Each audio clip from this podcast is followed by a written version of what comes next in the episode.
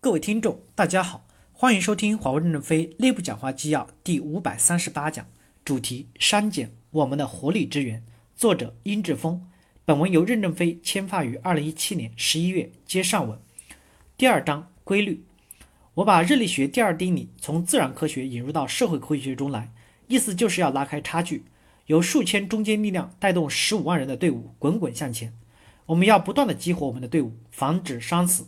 我们绝不允许出现组织的黑洞，这个黑洞就是堕代，不能让它吞吃了我们的光和热，吞吃了活力。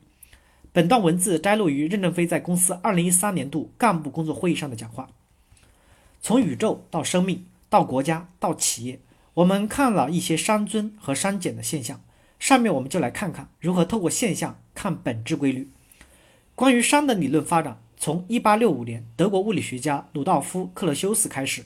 有一系列的科学家给出定义和分析，这里特别要讲一下1969年，比利时物理学家伊里亚·普利戈金提出的耗散结构。耗散结构几个主要的特征，一个是开放，系统内部和外部建立物质和能量的交换。如果是一个孤立的封闭系统，那么熵增是必然的；如果系统能够对外开放，那么熵减就成为可能。第二是要打破平衡，形成运动的张力，没有温差就没有风的流动，没有地势差就没有水的流动。不能打破平衡，内部就不可能产生张力，也就没有了活力流动。这就是耗散结构的两个最主要的特征，一个是开放，一个是打破平衡。这两个我们后续重点分析。耗散结构还有一个特征是非线性，我们的业务环境诸要素的函数关系肯定是非线性的。非线性意味着要洞察技术的突破、商业机会爆发等产业周期拐点和宏观经济周期的拐点，调整资源配置的策略，看准非线性的爆发点和。塌陷点去踩油门、踩刹车。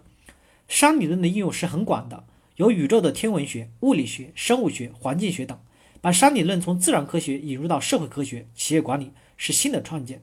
任正非在《一江春水向东流》里写道：“死亡是历史规律，我们的责任是延长生命。”关于熵，我们从下面四条规律展开认识。第一个规律是，只有开放的系统才能熵减。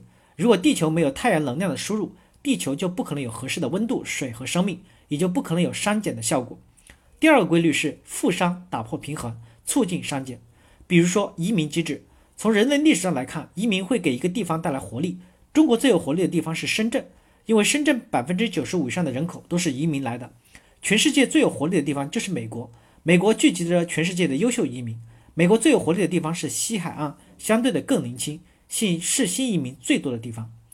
第三个规律呢，是引入富商要适量并且高品质，富商不是越多越好，富商的质量很重要。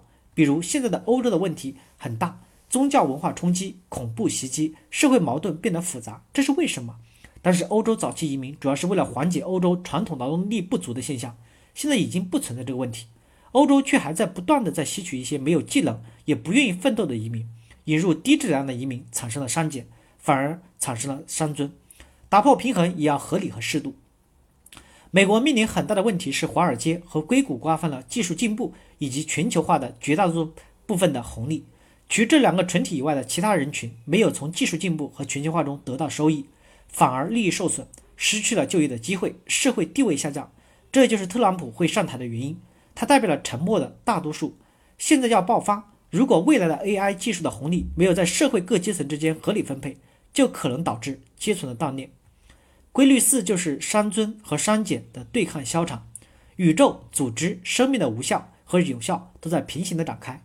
同一个事物同时存在着熵增和熵减，主要体现为矛盾的主要方面和次要方面的变化。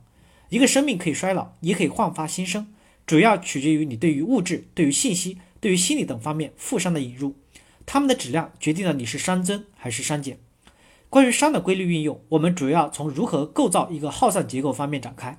孤立系统的熵永远向熵增的方向发展，但现实中，生命体为什么能够从伤病中恢复？企业为什么能从衰老中走向新生？都是因为熵减的效果。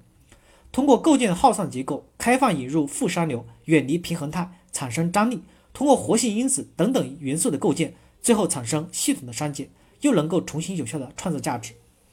三年前有篇文章流行，微软失落的十年，当时大家觉得微软已经日落西山了。但微软开展了从文化、考核、激励、业务等积极的改革，现在的云服务和人工智能上表现出很强的竞争力。微软重返辉煌，网上又出了篇新文章：微软拿什么拯救你？我的中年危机。大公司遭遇中年危机是必然的，克服中年危机也是可能的，关键是有没有智慧和勇气去做删减。下面我们看看删减规律的运用，先讲一讲社会，再看看企业。感谢大家的收听，敬请期待下一讲内容。